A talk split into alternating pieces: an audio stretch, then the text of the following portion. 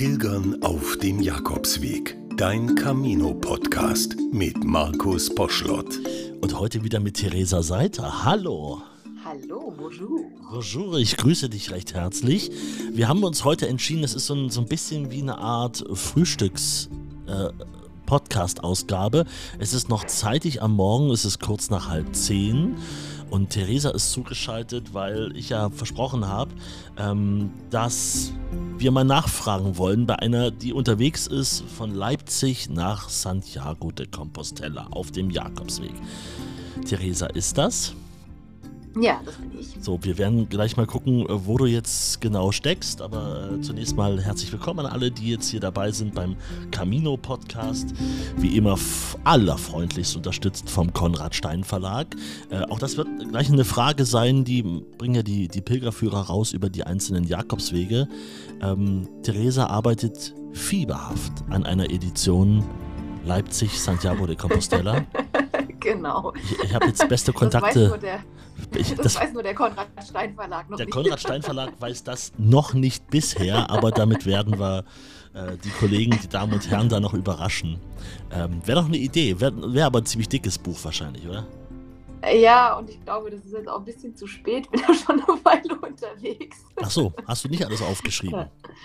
Äh, doch, aber nicht, ähm, weiß ich nicht, ob man so meinen Weg nachlaufen würde. Bin ja ein paar Schlenker gelaufen, aber darauf können wir ja gleich nochmal eingehen. Das, das werden wir auf jeden Fall tun. Denn äh, erstmal die Frage natürlich, Theresa, wie geht's dir?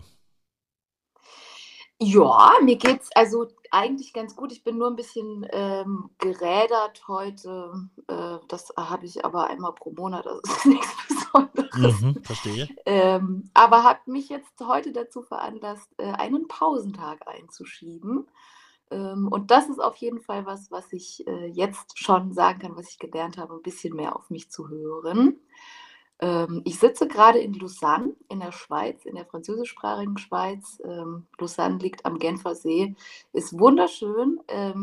Hinterm Genfer See sind die Alpen zu sehen, also das Panorama ist toll. Und ich sitze hier in der Jugendherberge und freue mich ganz doll, mit dir zu telefonieren äh, und den Podcast hier für euch aufzunehmen.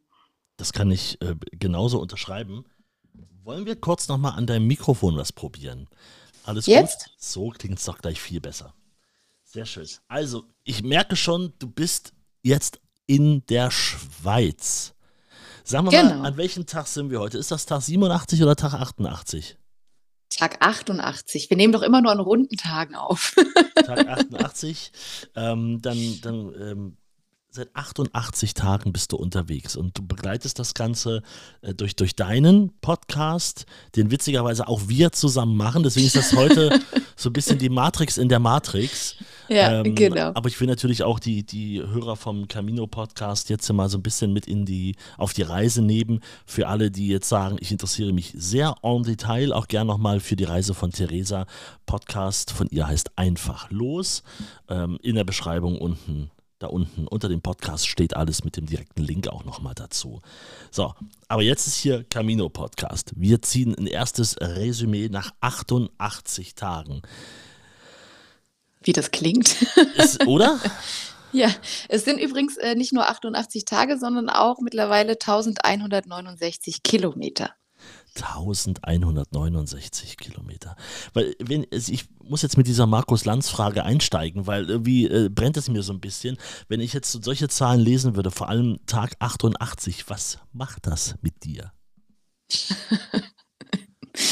Ähm, äh, was macht das mit mir?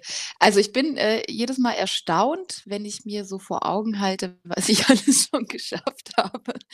Und meistens ähm, vergesse ich das so ein bisschen und merke das dann eher immer an Reaktionen von anderen Leuten. Also Mhm. wenn ich, weiß ich nicht, beim, beim Bäcker gefragt werde, oh, äh, Sie sind ja unterwegs, machen Sie eine längere Wanderung? Mhm. Und dann sage ich, ja, ich bin auf dem Jakobsweg. Ach, wie schön. Ähm, wo ging es denn los? Und mittlerweile ist es ja auch so, äh, wenn ich sage Leipzig, da muss ich meistens noch dazu fügen, das ist in der Nähe von Berlin. Ach, wirklich? Und dann, ja, ja, Ah, ähm, ist jetzt nicht mehr so ganz so, ähm, also hat man schon mal gehört, aber wo es jetzt liegt, äh, weiß Ja, ich nicht. okay. Ich glaube, dafür bin ich jetzt weit genug weg. Ähm, dafür bin ich und dann sind die, weit genug weg. Okay. Auch ein Satz aus dem Krimi eigentlich, ja. Nein, und dann sind die Leute immer so so mega beeindruckt und dann denke ich nämlich jedes Mal: „Ja krass, stimmt.“ Oder wenn ich die Zahl aufm Papier lese, 1.169 Kilometer oder wenn ich überlege, ich bin am 20. März gestartet in Leipzig, da war es noch kalt, Mhm. ähm, da hat mich die Kälte beschäftigt, jetzt beschäftigt mich die Hitze.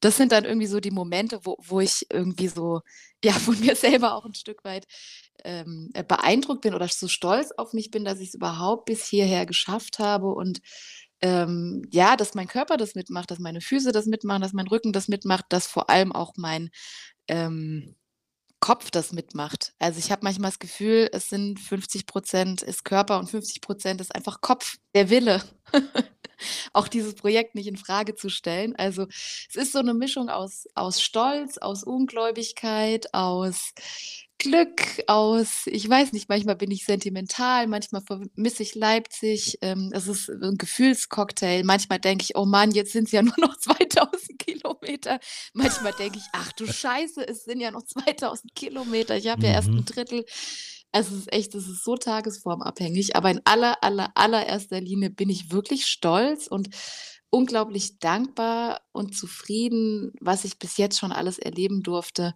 ähm, und freue mich einfach auf das, was noch kommt, es macht einfach es macht Spaß. Du darfst nicht vergessen, das Beste kommt zum Schluss.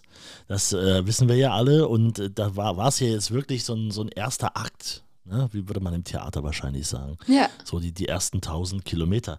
Ähm, wir haben uns unterhalten im im März, kurz bevor du losgelaufen bist. Ähm, das ist die Episode 42 vom Camino Podcast. Alle, die sich das noch mal die's noch nicht gehört haben, müssen sich jetzt erst diese Folge anhören, das tut mir leid, und können dann wieder zurückkommen hier in diese aktuelle Ausgabe vom Camino Podcast.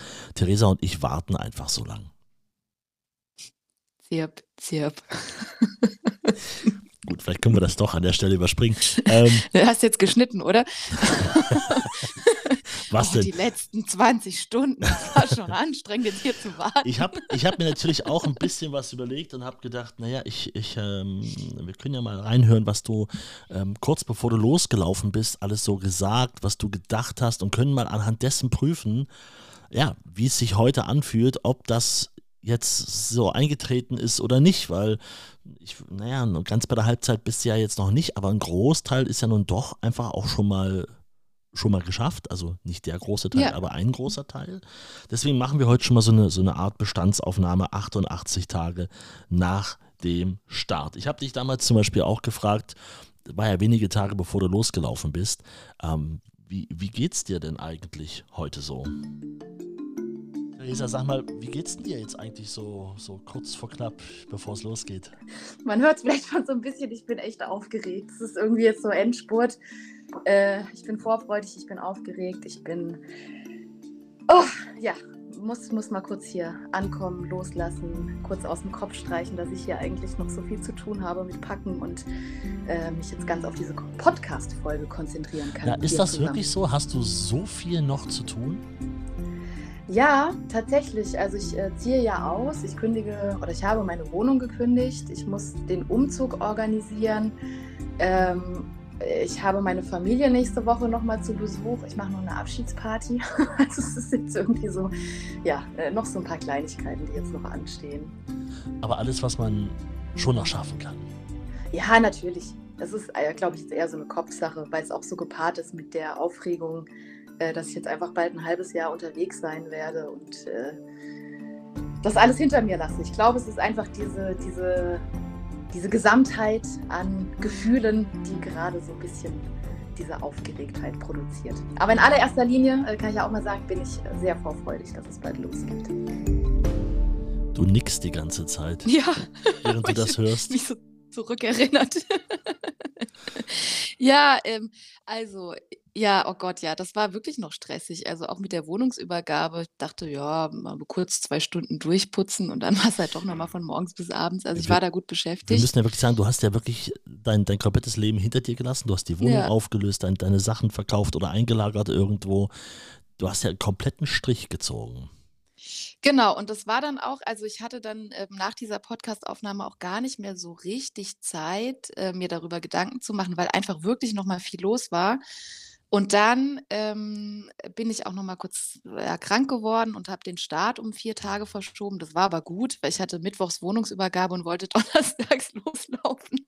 Und ich glaube, es war dann ganz gut, das irgendwie auf Montag zu verschieben, was ich dann auch gemacht habe. Und ich weiß auch noch an diesem Montag, mir war so schlecht, als ich morgens aufgestanden bin. Also wirklich, ich habe gedacht: „Ach du Scheiße, was habe ich gemacht? Ich habe keine Wohnung mehr. Ähm, ich weiß gar nicht, ob ich bis nach Klein-Liebenau komme“, was ja die erste Etappe war. Mhm. Ich war so aufgeregt auf einmal. Ich habe keinen Bissen runterbekommen und das ist so untypisch für mich, weil, ähm weiß nicht, ich kann eigentlich immer essen, ähm, oder frühstücken. Finde ich auch 'ne schöne Na also für schöne Mahlzeit einfach. Ja. Aber an dem Tag war das echt oh, da hat's mir so richtig ist mir so richtig reingefahren. Und es war dann aber tatsächlich ab dem Moment, in dem ich den Rucksack aufgezogen habe und losgelaufen bin, habe ich mich wieder gefreut. Aber so diese 2 Stunden zwischen Aufstehen und Loslaufen, die waren wirklich Ja. irgendwie aufregend. Es war halt auch der letzte Punkt, ne? Das war der letzte Punkt Ja. der Reise, an dem man so merkt also der letzte Moment vor der Reise, jetzt geht's wirklich los. Ich glaube, das ist Genau, es dann auch. ja. Jetzt merkt der Kopf: „Scheiße, was hast du gemacht?“ Jetzt kommt das letzte Mal so diese diese, äh, Gedanken: „B bist du bekloppt? Das kannst du doch nicht machen.“ Und in dem Moment, wo du den Rucksack aufsetzt, weiß der Körper auch: „Ja gut“ oder der Kopf: „Jetzt jetzt geht's halt okay, sie macht's. Okay, Leute, wir können aufhören. Sie macht's wirklich. Ja. Es bringt nichts mehr.“ Spannend, okay. Äh, du kannst dich aber noch gut reinversetzen in die Zeit wahrscheinlich, Ja, kurz bevor oh du Gott, los bist. total, wirklich. Es ist auch in in diesen letzten 2 Wochen, bevor ich losgelaufen bin, ist auch einfach noch mal so viel passiert. Und dann ging's ja direkt los. Ähm, und dann sind ja auch schon gleich so viele Sachen irgendwie auf dem Weg passiert, dass ich manchmal so jetzt auch äh, jetzt noch habe, dass ich so ganz bewusst versuche, mich daran zu erinnern, was ich die 2 Wochen gemacht habe, bevor ich losgelaufen bin, weil da auch einfach so viele schöne Dinge in Leipzig noch mal passiert sind. Ähm, ja, aber jetzt, wo ich das auch grade gehört habe, an dieses Gefühl, die dieses Vorfreude mit Aufregung gemischt, ähm, und die ganzen Abschiede, da kann ich mich wirklich noch sehr gut dran erinnern, ja. Das ist 'n s seltsamer Gefühlscocktail irgendwie auch. Ja. Also, ähm, du hast es nach außen immer nicht ausgestrahlt. Als wir uns da noch gesehen haben in Leipzig meine, jetzt sehen wir uns über Video, aber das das war halt auch immer du hast es auch auf der Party, da die du die Abschiedsparty, die du gemacht hast, äh, dankenswerterweise war ich ja eingeladen, ähm, war's auch wirklich, äh, sehr entspannt alles. Also, das hatte jetzt gar nichts sondern es hätte jetzt auch 'n Geburtstag sein können oder: „Ach, lass einfach mal wieder zusammensitzen mit 'n paar Leuten und irgendwie Pizza bestellen und gut ist.“ Ja, ach, bei der Party war's auch tatsächlich eher so, dass ich mich gefreut habe, so alle meine Ja. Leipziger Freunde auf einem Haufen zu sehen. Ähm, ja, hat sich auch tatsächlich eher nach 'nem Geburtstag angefühlt Mhm. als als nach 'ner Abschiedsparty. Das war dann eher so die Tage danach, wo ich dann wirklich die richtig engen Freunde ja auch alle noch mal versucht habe, viel zu sehen. Und dann war halt so ein Abschied nach dem anderen, wo dann klar war: „Okay, jetzt heute haben wir wirklich das letzte Mal zusammen Kaffee Mhm. getrunken, ähm, für 'ne ganze Weile.“ Da habe ich dann sind dann schon so 'n paar Tränen auch geflossen, äh, weil ich natürlich traurig war, ne? Also, meine ähm, viele von meinen engsten, ähm, Menschen wohnen in Leipzig. Mhm. Also, wie wie sind dann die ersten ersten 1, 2 Wochen gelaufen? Lass uns mal kurz wir müssen jetzt nicht jeden Tag durchgehen, dafür wird's vielleicht 'n bisschen zu lang dann auch. Aber Mhm. von der Stimmung von: „Jetzt geht's los“ und am Morgen habe ich nix runterbekommen, irgendwie also, ist ja 'n bisschen mehr, als wenn man nur aufgeregt ist auf 'ne Reise, weil das kennt man natürlich. Man muss früh 'n Flieger kriegen oder so, man ist einfach 'n bisschen Ja. hibbelig, man hat schlecht geschlafen und man muss 3:00 aufstehen, so, das kennt jeder. Aber das war ja doch 'n bisschen was anderes. Wie hat sich das denn entwickelt? Ist das bei 'ner guten Stimmung geblieben mit dem Aufsetzen des Rucksacks? Ähm, äh, jein. Also, ich muss dazu sagen, ich habe, ähm, am allerersten Tag, als ich losgelaufen bin, habe ich die Nachricht bekommen, dass 'n ähm, 'n guter Bekannter von mir 'n 'n, äh, Schlaganfall hatte. Und das hat mich dann so die ersten 1, 2 Wochen doch noch sehr beschäftigt und mitgenommen. Ähm, und ja, also, da habe ich viel drüber nachgedacht, äh, als ich da auf'm Weg war. Es geht ihm zum Glück heute besser. Sehr schön, ja. Ähm, das, äh, hat mich sehr gefreut. Auch diese Nachricht kam dann irgendwann unterwegs. Die guten Wünsche vom Und Jakobsweg haben was gebracht? Genau. Ja, wirklich. Also, das war auch die ich würde sagen, die ersten 2, 3 Wochen bin ich für ihn gelaufen, Mhm. ähm, und hatte ihn so mit dabei. Ähm, genau, aber abgesehen davon war's einfach schön, wieder unterwegs zu sein. Und das ist ja das Schöne beim Pilgern. Also, Mhm. alle, die jetzt grade zuhören und vielleicht auch schon mehr als einmal pilgern waren, kennen ja dieses Gefühl vielleicht auch von nach Hause kommen. Also, man setzt 'n Rucksack auf und sofort ist alles irgendwie wieder so, so gewohnt, die Routine, auch dann abends irgendwie, weiß ich nicht, zu duschen, sich was zu essen zu machen, ähm, vielleicht noch was zu waschen und dann ja auch tatsächlich schon müde zu sein und ins Bett zu gehen und am nächsten Tag wieder loszulaufen. Ich wollte gerade sagen, das ist eigentlich meine Top-Antwort immer zuerst, erstmal schlafen. Also erst duschen, ja, wenn man so ankommt nach so einem Pilgertag, aber ansonsten habe ich mich wahrscheinlich immer erstmal eine Stunde hingehauen. Ich war meistens immer sehr kaputt. Ja, ich bin meistens äh, ziehe ich meine Etappen so über den ganzen Tag, dass ich relativ spät ankomme Ah, und okay. dann lohnt sich's nicht noch 'n also, es wäre dann schon 'n Abendschlaf, kein Mittagsschlaf mehr, Aber dann von bekommt man daher. doch überhaupt kein Bett in der Herberge mehr, wenn man nicht jetzt nicht früh um 4 Uhr schon startet und jeden Genau. Tag rennt, sodass man um halb zehn vor der Herberge sitzt, die 13 oder 14 Uhr öffnet. Ja, das muss ich äh, das habe ich mir auch extra aufgeschrieben, ähm, um Ja. noch mal 'n bisschen, äh, Werbung natürlich für den ökumenischen Pilgerweg zu machen, äh, der ja von Görlitz bis Vacha geht, 470 Kilometer lang ist, äh, und tatsächlich auch durch Leipzig läuft. Das heißt, es war für mich 'n sehr an sanftes Ankommen auch wieder aufm Jakobsweg, Mhm. weil da die Struktur einfach so schön ist. Also, da gibt's wirklich alle weiß ich nicht, im Schnitt alle 15 Kilometer irgendwie 'ne Herberge, ähm, Wirklich? 'ne Möglichkeit zu übernachten. Mhm. Mhm.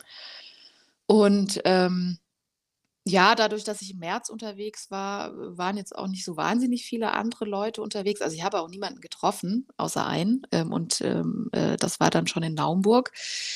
Ähm, und von daher war das äh, waren die ersten 2 Wochen, ja, so zum Reinfühlen, das war echt super. Also, Mhm. diese auf diese Herbergsstruktur da zurückgreifen zu können und hat ich hatte auch ganz viele tolle Begegnungen da schon mit den, ähm, Leuten, die einfach 'ne 'ne Herberge irgendwie anbieten. Ähm, und ja, das hat das so 'n bisschen, ähm, ausgeglichen, dass ich halt keine anderen Pilger getroffen habe. Dafür hatte ich dann umso schönere Begegnungen mit den Leuten, bei denen ich übernachtet habe. Und, ähm, ja, das hat's auf jeden Fall den Einstieg sanft gemacht. Was am Anfang natürlich war, ich bin am 20. März losgelaufen, es war noch kalt. Ja. Und das ist tatsächlich das war anstrengend, weil, ähm, es ja jetzt auch nicht so ist in vielen deutschen Dörfern, dass es dann da automatisch also, in Spanien aufm Camino Frances heißt Dorf gleich Café con Leche und Tortilla. Mhm. In Deutschland heißt Dorf halt meistens nichts. Nichts.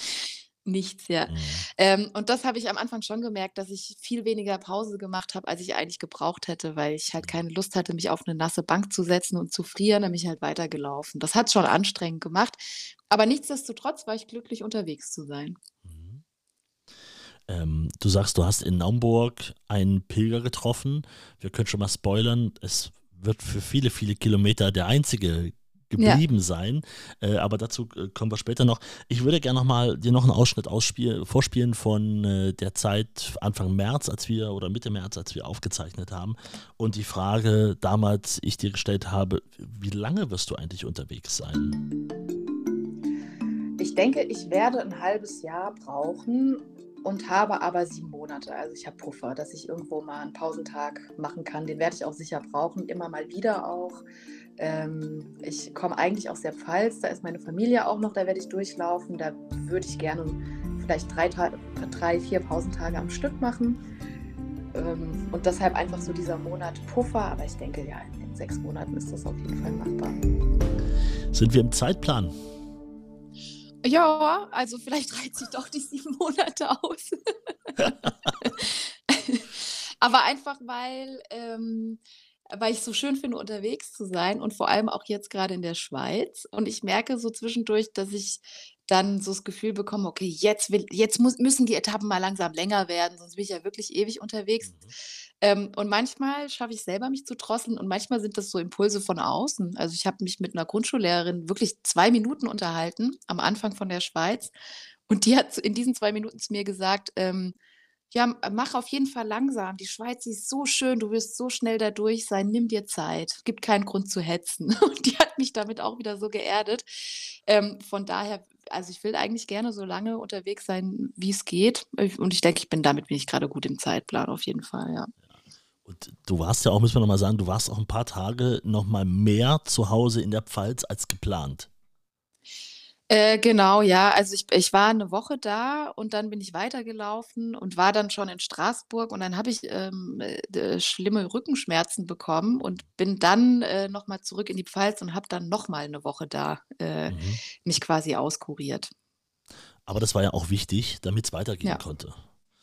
Genau, ist mir schwer gefallen, aber es war wichtig. Ja. Hast du dir vorher sowas überlegt wie ähm, pff, Juni wäre ich gerne da, Juli müsste ich irgendwann mal, also hast du so, so ein Zeitmodell aufgestellt oder einfach gesagt, das sind jetzt irgendwie 3000 Kilometer noch was?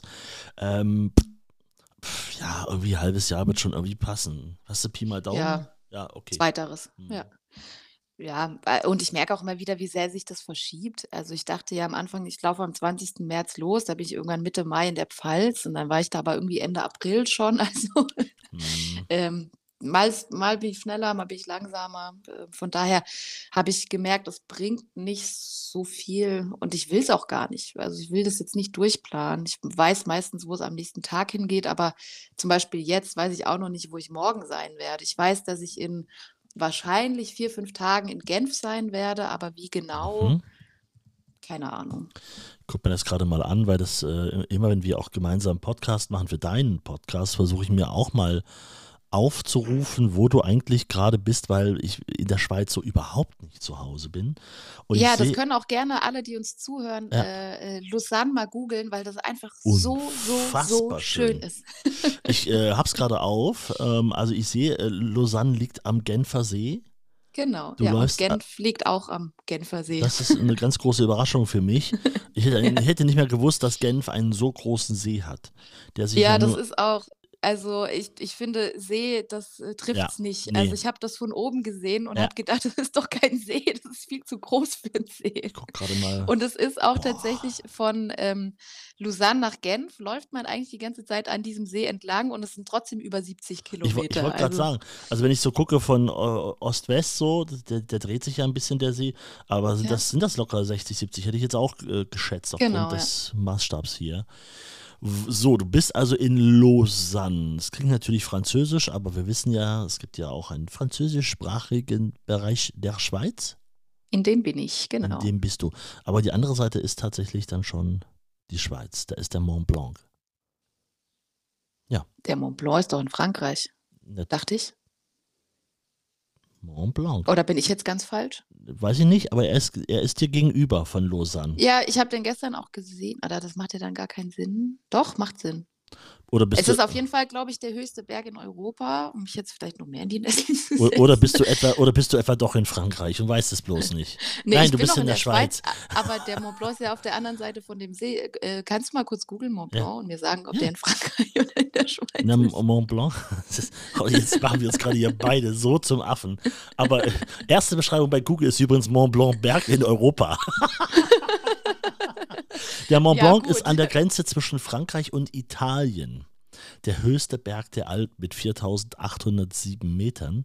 Ähm, Frankreichs, Italiens und der Union, bla bla bla. Ja, also es ist tatsächlich die Grenze, die Grenze zwischen Frankreich und Italien.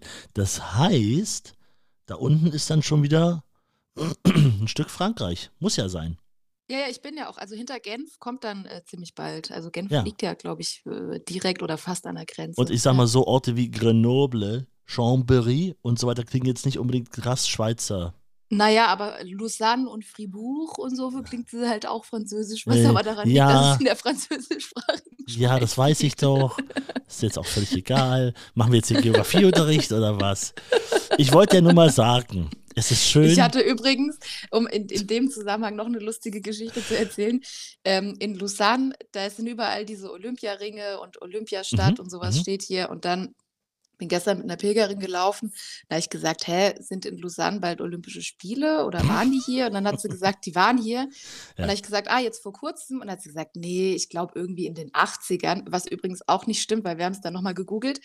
Und dann habe ich gedacht: „Sag mal, also das war 1980, also vor über 40 Jahren waren hier die Olympischen Spiele und sie nennt sich immer noch Olympiastadt.“ Ja. Und dann habe ich aber in so einem Heftchen über Lausanne äh, gelesen, dass es die olympische Hauptstadt ist im Sinne von, dass hier das Olympische Komitee Komitee sitzt und die, mhm. die ganzen, also es ist quasi die Olympiazentrale ist hier und hat deutlich mehr Sinn ergeben, als dass man irgendwie 40 Jahre, was ja auch im Nachhinein gar nicht stimmt, aber ja, ja.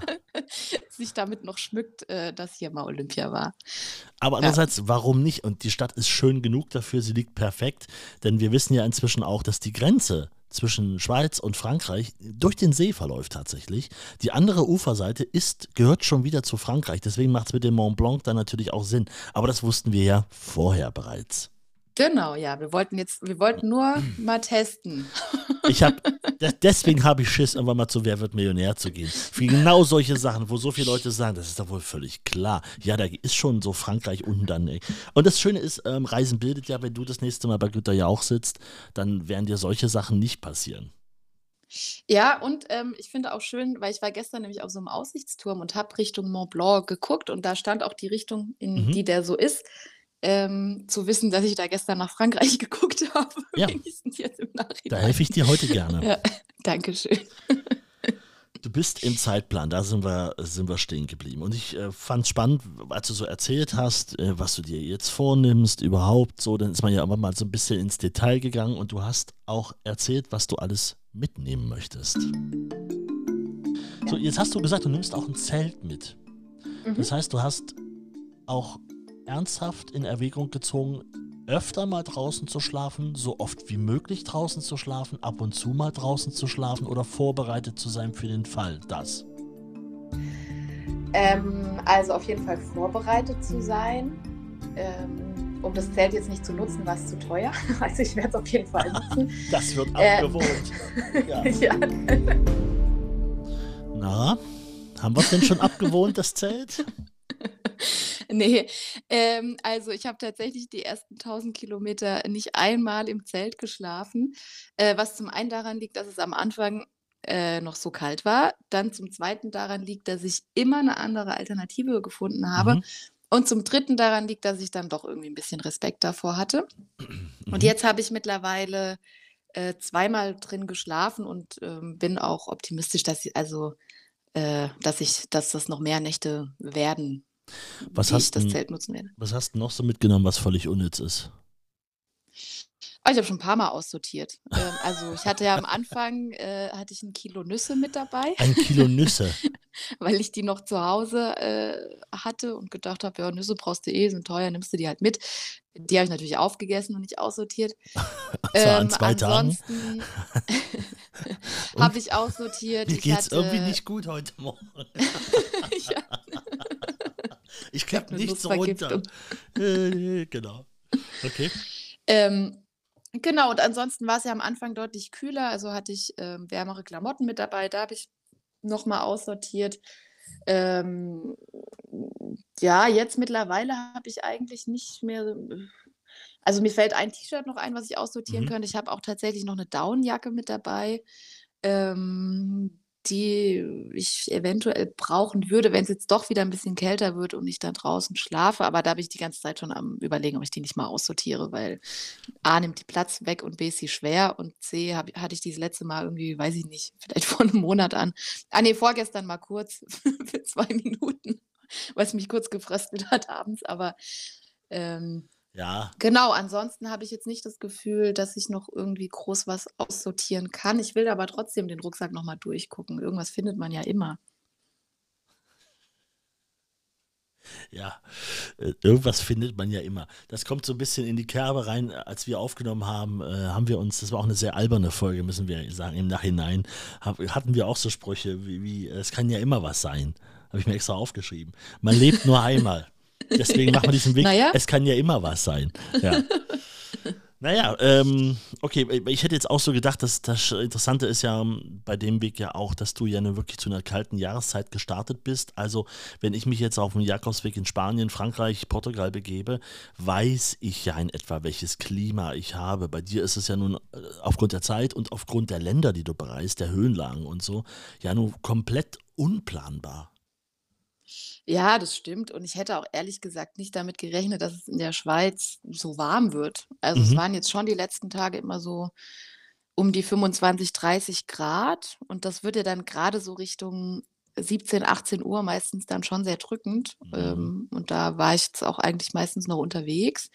Ich habe jetzt zwar angefangen, früher loszulaufen, ähm, und habe dann auch gemerkt, dass es gut ist. Also das werde ich jetzt dann, das wird ja tendenziell eher noch heißer mhm. äh, mit beibehalten. Aber das äh, hätte ich zum Beispiel mit gerechnet, dass es da durchaus noch kälter sein könnte. Und es war ja auch, ich war, ähm, der höchste Punkt, den ich jetzt in der Schweiz hatte, das war im Jura auf dem Mont Raimeux, der war auf 1300 Metern und da war es abends dann tatsächlich natürlich frisch. Mhm. Lass uns mal so die, die letzten Monate so ein bisschen zurückschauen. Ähm, was hat dich überrascht? Was hättest du vielleicht so nicht erwartet?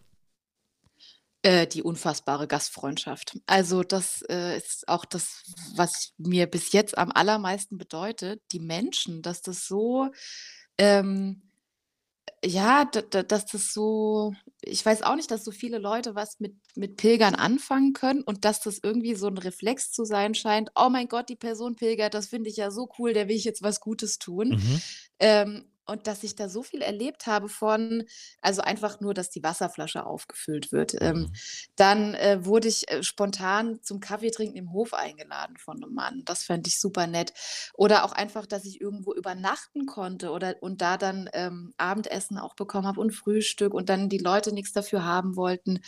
Ähm, oder einmal, das war mein absolutes Highlight, weil ich das so also, hätte ich nie erwartet. Ich bin durch den Weinberg gelaufen, das war zwischen, äh, Freiburg und Basel und bin mit einer Frau ins Gespräch gekommen.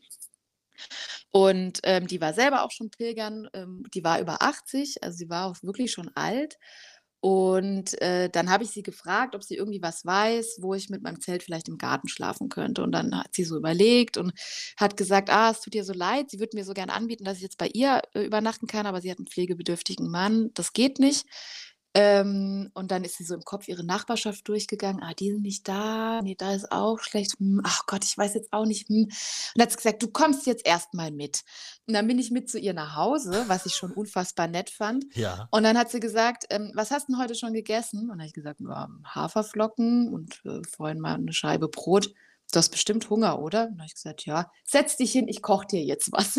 Ach, und dann hat sie sich an den Herd gestellt und hat mir was zu essen gemacht. Mhm. Und das fand ich einfach so, ich saß in dieser, in dieser Küche auf dem, am Stuhl, ähm, auf dem Stuhl und habe gedacht, das kann doch jetzt nicht wahr sein. Also ich war so ungläubig, dass ich bei einer Person, die ich 20 Minuten vorher kennengelernt habe, mhm. jetzt zu Hause sitze und die gerade für mich kocht. Und ich fand das einfach so unfassbar nett. Ähm, und ja, so so diese diese Gesten, ähm, oder auch selbst wenn mich einfach in Anführungszeichen nur jemand angesprochen hat, so, das mhm. ist auch ganz oft passiert und man kommt dann so ins Gespräch, ähm, dieses viele zwischenmenschlich Wohlwollende, ähm, was was mir bis jetzt passiert ist, das ja, also da bin ich wirklich, also da, da werde ich, glaube ich, auch noch den Rest meines Lebens von beeindruckt sein. Oder dass ich in irgendeinem Café sitze und das ist mir jetzt auch gerade vor ein paar Tagen in der Schweiz nochmal passiert. Ich bin mit dem Kellner ins Gespräch äh, gekommen und dann hat er mir gesagt, ja, er schenkt mir jetzt den Kaffee. Ich offeriere Ihnen die, den Kaffee für den Jakobsweg, hat er mhm. gesagt. Und hat mich dann eingeladen und ähm, ich bin jedes Mal wieder so so baff, weil ich rechne ja nicht damit, wenn ich mich irgendwo reinsetze: „Ah, heute werde ich bestimmt eingeladen“, Mhm. sondern ich setze mich ja dahin, um Pause zu machen. Ähm, und ja, das ist dann einfach so so überwältigend. Und ich habe jetzt tatsächlich auch in den, äh, letzten drei Tagen, wuhu, 'n paar Pilger getroffen und die haben alle dasselbe erzählt. Breaking News, Moment, stopp, stopp, stopp. Du hast Pilger getroffen? Ja, Endlich mal ähm, wieder nach nach Naumburg? Genau, Naumburg an der Saale in Sachsen-Anhalt. Da war ja Bernhard aus Bayern, der Einzige, ähm, auf 1000 Kilometern. Und jetzt ist mein Weg, ich bin, Irre, ja. äh, ich bin von Basel nach Payerne gelaufen, durchs Jura in der Schweiz und das ist so ein Anschlussweg. Und kurz nach Payerne ähm, trifft er auf die Via Jacobi, die geht einmal quer durch die Schweiz. Äh, von Konstanz nach Genf kann man den zum Beispiel laufen. Oh, Moment, äh, Ja. jemand? Äh, kein Problem? Okay, weiß auch nicht. Will wohl doch nicht reinkommen. Ähm, und dieser Weg äh, quer durch die Schweiz, die Via Jacobi, das ist der Hauptweg. Also den laufen halt die meisten Leute, wenn sie durch die Schweiz laufen. Und äh, ich hatte ja große Hoffnung, dass wenn die beiden Wege aufeinandertreffen, also mein Anschlussweg auf diesen Weg, dass ich ein paar Pilger treffen werde. Aber dass es wirklich ein Kilometer, nachdem diese Wege zusammentreffen, Ja. schon passiert, das hätte ich nicht gedacht. Was hast du gemacht? Und Bist, bist du hingejoggt? Hallo, bleib mal stehen. Endlich Menschen. Nee, ich saß, ich saß tatsächlich im Schatten, weil es war auch da wieder heiß und habe was getrunken in der Nähe von einem Brunnen. Und dann habe ich gesehen, wie jemand da schnellen Schrittes lang lief und habe schon gedacht, also um bei diesen Temperaturen diesen Weg durch die knalle Sonne zu laufen, da muss man schon einen Grund haben. also es könnte schon sein, dass es ein Pilger ist. Ja. Und habe dann auch, als der näher kam, habe ich gedacht, hat der eine Muschel um den Hals? Und dann habe ich erst gedacht, nee, habe ja noch nie jemanden gesehen, der die um den Hals hat. Die haben ja eigentlich alle am, am Rucksack. Aber der hatte die tatsächlich um den Hals. Ähm, und dann bin ich auch tatsächlich gleich hin habe so, hey, bonjour, hallo, sprichst du Deutsch? So, ja, äh, er spricht Deutsch und wollen wir ein Stück zusammenlaufen? ja, können wir Schnell, ich brauche Kommunikation. Ja, Ich stell mir auch vor, wie Theresa dort sitzt und dann so sagt, ja, der hat eine Muschel um den Hals, könnte das ein Pilger sein? Hm, der läuft ganz schön schnell, könnte das ein Pilger sein? Hm, der hat einen Rucksack auf, könnte das ein Pilger sein? Ja. Hm, der hat er so hat Schuhe Stab an. in der Hand. Ja, könnte das ein Pilger sein? Und so im letzten Moment, ey, bonjour, bist du ein Pilger? Aber da, da bin ich schon bei der nächsten Frage, auch gerade als äh, irgendwer bei dir, bei dir reingelaufen kam und du hast ja gesagt, äh, Problem. Wie, wie bist du sprachlich jetzt zurechtgekommen? Das wird ja vielleicht auch Leute interessieren, die im Hinterkopf haben, das wäre da auch mal eine Idee, von zu Hause loszulaufen. Also gut, Deutschland, hm, okay.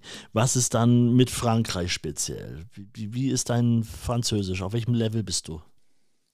Ähm, also ich in Frankreich, ich bin ja nur fünf Tage durchs Elsass gelaufen, da konnten Mhm. die meisten Deutsch. Okay. Ähm, und jetzt hier in der Schweiz, also mein Französisch ist, ähm, es ist okay. Ich kann alles sagen. Ich kann, wenn ich es lese, verstehe ich auch, weiß ich nicht, 60 Prozent. Ähm, ich verstehe viel, äh, vor allem wenn man es fünfmal wiederholt und langsam spricht. Sie bekommen hier keinen Platz. Gehen Sie Ja. weg. Sie müssen Ihren Kaffee bezahlen. Kompropa. Oh, ich bekomme den Kaffee schon wieder bezahlt. Das ist Ja, aber genau. nett. Geben Sie mir Geld. Ja, naja, das ist aber nett. Dankeschön. Merci, au revoir. Äh, Ähm, also ich, ja, ich, ich kann auf Französisch alles, äh, ich komme mit Händen und Füßen komme ich Ja, zurecht. okay. So. Und es war jetzt auch wirklich schon ein paar Mal so, dass ich mich sehr bemüht habe und dann eigentlich alles schon geklärt war und am Ende des Telefonats die Person dann gesagt hat, ähm, äh, mich gefragt hat, wo ich herkomme und dann habe ich immer gesagt, Allemagne. Ach, dann können wir auch Deutsch sprechen. da hätte ich aufgelegt. Einfach aus Prinzip. Ist jetzt nicht dein Ernst, ja. Aber ich habe, ähm, der Pilger, den, den ich da dann kennengelernt habe, also der zweite auf meinem Weg, ähm, aus Dresden übrigens, also wohnt zwar schon ein paar Jahre in der Schweiz, aber aus Dresden eigentlich. Wie, wie, wie klingt denn Sächsisch gemischt mit Schweizerdeutsch? Das klang schon eher sächsisch, aber ich habe Ja. mich sehr gefreut, äh, was Vertrautes zu hören. Er hat auch immer, er hat nicht Dresden gesagt, sondern Dresden, ne. Also immer dieses ne hinten dran und oh, das hat mich jedes Mal mich in mich reingegrinst, weil ich mich wirklich Mhm. gefreut habe, die, so einen vertrauten Dialekt zu hören. Ähm, und äh, der kann zum Beispiel gar kein Französisch. Und der hat mir gesagt, das hat trotzdem alles super geklappt. Ähm, die, die Leute waren halt, er hat gesagt, er hatte manchmal das Gefühl, die finden das halt nicht so toll, wenn, wenn man jetzt auf Englisch da irgendwie versucht klarzukommen. Und das ist ja das Vorurteil, was man gegenüber äh, Frankreich, Französisch sprechenden Ja. Menschen auch immer hat. Ähm, aber wie gesagt, der ist, also er ist auch klargekommen. Und ich, ja, ich denke, das passt. Also auch wenn man die Sprache nicht kann, kommt man trotzdem immer klar. Und bei dem fand ich zum Beispiel nämlich auch cool, ähm, der ist, der ist diese Via Jacobi gelaufen, also einmal quer durch die Schweiz. Und der hat sein Handy aus. Also seit drei Wochen hat er sein Handy nicht angemacht. Oder es ist halt im Flugmodus und er nutzt es wirklich nur zum Fotografieren. Ja.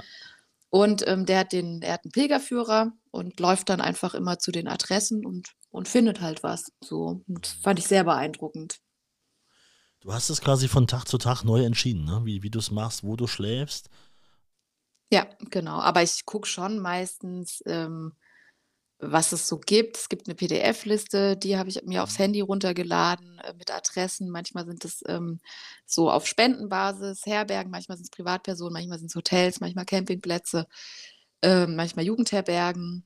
Und ja, ich würde das, ich würde gerne an den Punkt kommen, das so machen wie er, also einfach wirklich drauf loszulaufen.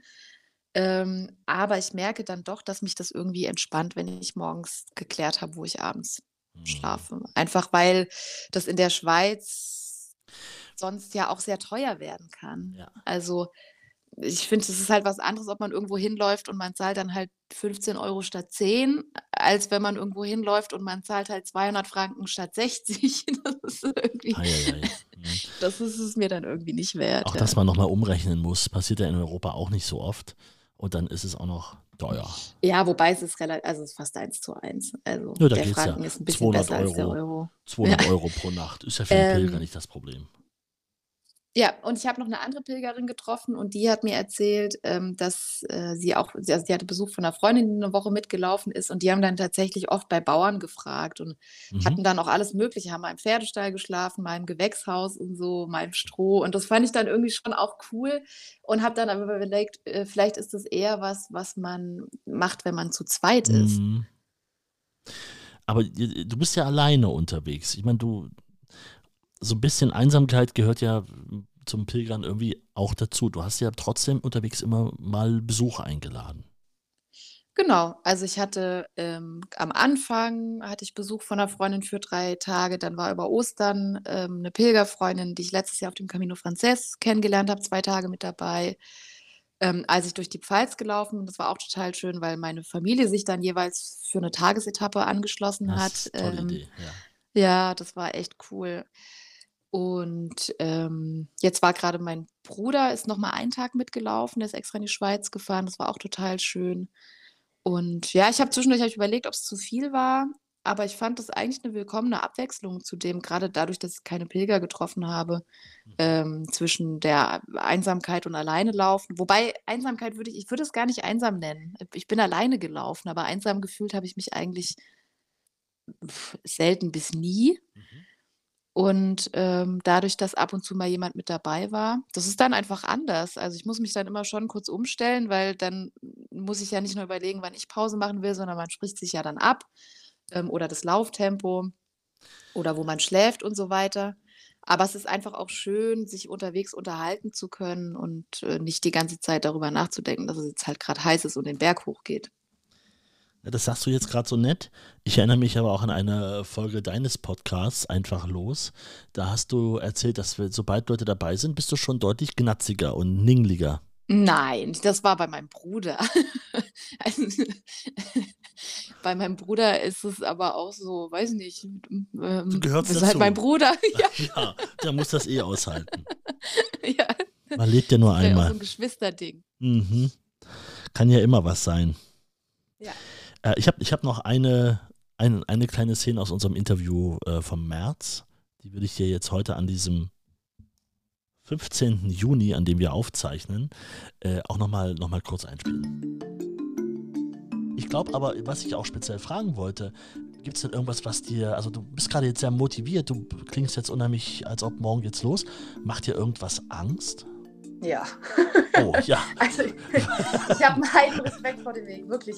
Also es ist äh, zum einen, dass ich irgendwie denke, ähm, man, man verklärt ja manchmal so Rückblick so ein bisschen. Und wenn ich dann so näher reingehe in die Erinnerung an den Franzés, dann fällt mir schon auch wieder ein, dass auf dem Jakobsweg, als ich da sechs Wochen am Stück gelaufen bin, dass ich schon zwischendurch gedacht habe, Alter, ist das anstrengend und ich habe jetzt gerade keinen Bock mehr und morgen muss ich wieder laufen. Ähm, also davor habe ich Respekt, einfach vor der Strecke und vor dem Körperlichen, das, ähm, das durchzuhalten. Wobei ich immer noch der, der Meinung bin, dass es, äh, sagen wir mal, 50-50 ist, Körper plus mental. Mhm. Also Mhm. so der Wille und ähm, ja, wie man so darüber denkt. Äh, also das ist das eine und wovor ich aber noch viel größeren Respekt habe, ist das Alleine sein, weil ich bin eigentlich schon ein sehr geselliger Mensch. Ich habe gern meine Freunde um mich, ich habe auch gern meine Familie um mich.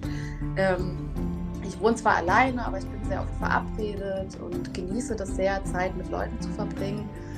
Und äh, davor habe ich, glaube ich, den größten Respekt. War diese Angst, diese Sorge berechtigt?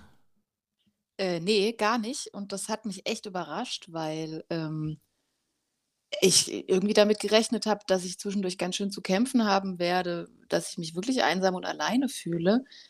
Aber das also, ich kann mich nicht dran erinnern, dass es irgendwann mal so schlimm gewesen wäre, dass ich das alles in Frage gestellt hätte, Mhm. sondern eher, dass ich gedacht hätte oder gedacht habe, ähm, gerade wenn es anstrengend ist, dann finde ich es einfach schön, wenn jemand mit dabei ist und man unterhält sich und man denkt nicht so über den Weg nach ähm, dass ich es jetzt cool fände, wenn jemand mit dabei wäre. Oder abends, wenn ich in irgendwelchen Unterkünften, Herbergen war, wo es Gesellschaftsspiele gab. So, jetzt wäre es cool, wenn jemand da wäre, mit dem man irgendwie was spielen kann. Ähm, aber ich hatte tatsächlich, also ich hatte ja trotzdem oder trotz dessen, dass ich ähm, am Anfang nur einen einzigen Pilger getroffen habe, so viele Begegnungen und Unterhaltungen und Gespräche, dass ich das Gefühl hatte, ähm, eher das Gegenteil, da dass ich manchmal eine Pause davon gebraucht habe. Und das hat mich wirklich richtig überrascht, weil damit habe ich überhaupt nicht gerechnet. Ähm, und klar, manchmal habe ich dann irgendwie Sehnsucht nach Leipzig, nach meinen Freunden oder auch nach meiner Familie. Ähm, aber was ja das Gute ist heutzutage, dann rufe ich halt an. So, dann mhm. telefoniert man. Klar, das ist nicht das Gleiche. Ähm, aber das ist dann irgendwie trotzdem einfach schön und, ähm ja, das wie gesagt, da bin ich manchmal selber baff, weil ich das komplett anders eingeschätzt hätte mit dieser Einsamkeit und das einfach nicht so war. Und, äh, klar, wenn ich Besuch hatte und der war der an dem Tag, wenn der wieder gefahren ist, das war manchmal komisch. Also, jetzt auch gerade bei meinem Bruder, das war jetzt letzte Woche, ähm, der kam Mittwochabend, Donnerstag ist er mitgelaufen und Freitagmorgen ist er wieder gefahren. Und da habe ich dann schon gedacht: „Okay, das finde ich jetzt ganz schön traurig, dass er nicht noch länger mit dabei ist“, einfach weil das cool war, das mit ihm zu teilen und mit ihm zu laufen und so entspannt. Ähm, aber so prinzipiell würde ich es jederzeit wieder alleine machen und ich würde das auch allen empfehlen, das alleine auszuprobieren, weil man so viel geschenkt bekommt, ähm, also jetzt gar nicht materielle Dinge, aber an Erfahrungen und auch so dieses ähm, grade Leute, die vielleicht, ähm, jetzt denken: „Oh Gott, ich könnte das nie, ähm, ich kann gar nicht alleine sein.“ Das habe ich also, ich bin jetzt 31 und ich würde sagen, die ersten 28 Jahre meines Lebens habe ich das auch gedacht. Ja. Und ich finde es aber irgendwie so schön, diese Erfahrung zu machen, weil man dadurch wirklich lernt, ähm, egal was passiert, ich komme immer klar. Also, ich bin die Person, die es in der Hand hat. Ähm, ich kann aus allen Situationen irgendwie was machen. Ähm, ich kann mit schwierigen Situationen umgehen. Und natürlich ist es schön, wenn jemand mit dabei ist und man kann sich mal zurücklehnen. So, ähm, ob das jetzt bedeutet, dass man das Gepäck aufteilt und ich muss nicht Nudeln und Soße schleppen, sondern nur die Soße oder nur die Nudeln. Oder ob das bedeutet, ähm, ich kann jetzt mal kurz sagen, ich habe jetzt keinen Bock mehr, es ist heiß, ich muss mich kurz hinsetzen und es ist jemanden da, den, den das interessiert oder äh, dass man es halt nicht mit sich selber ausmacht.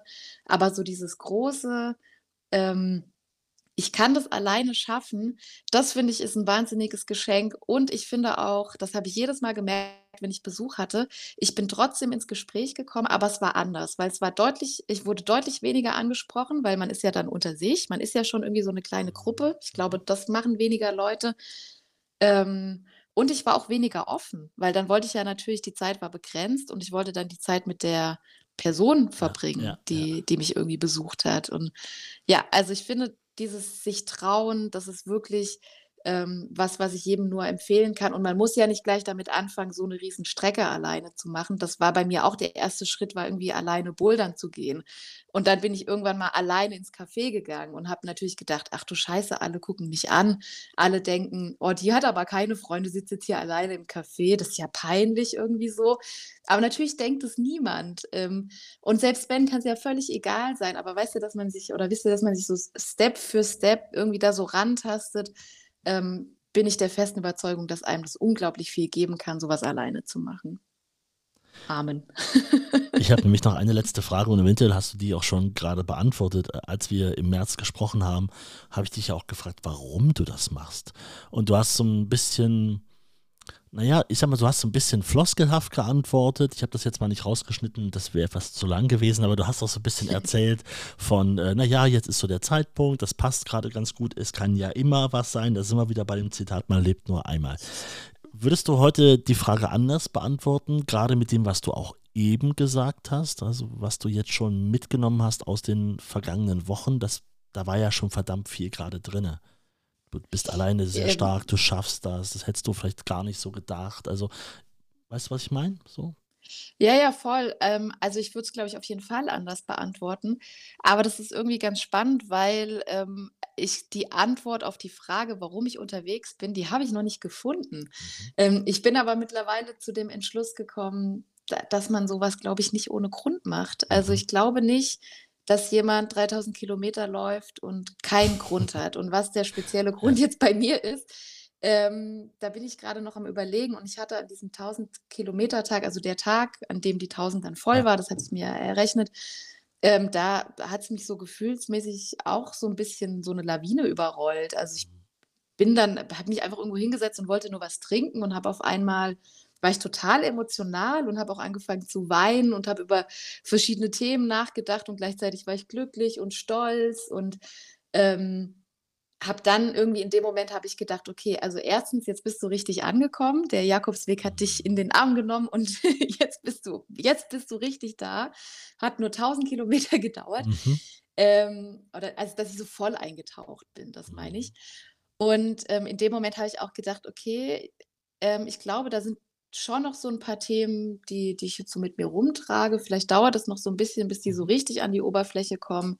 Ich kann die Frage: „Warum bin ich auf dem Weg?“, jetzt für mich auch noch nicht so ganz klar beantworten.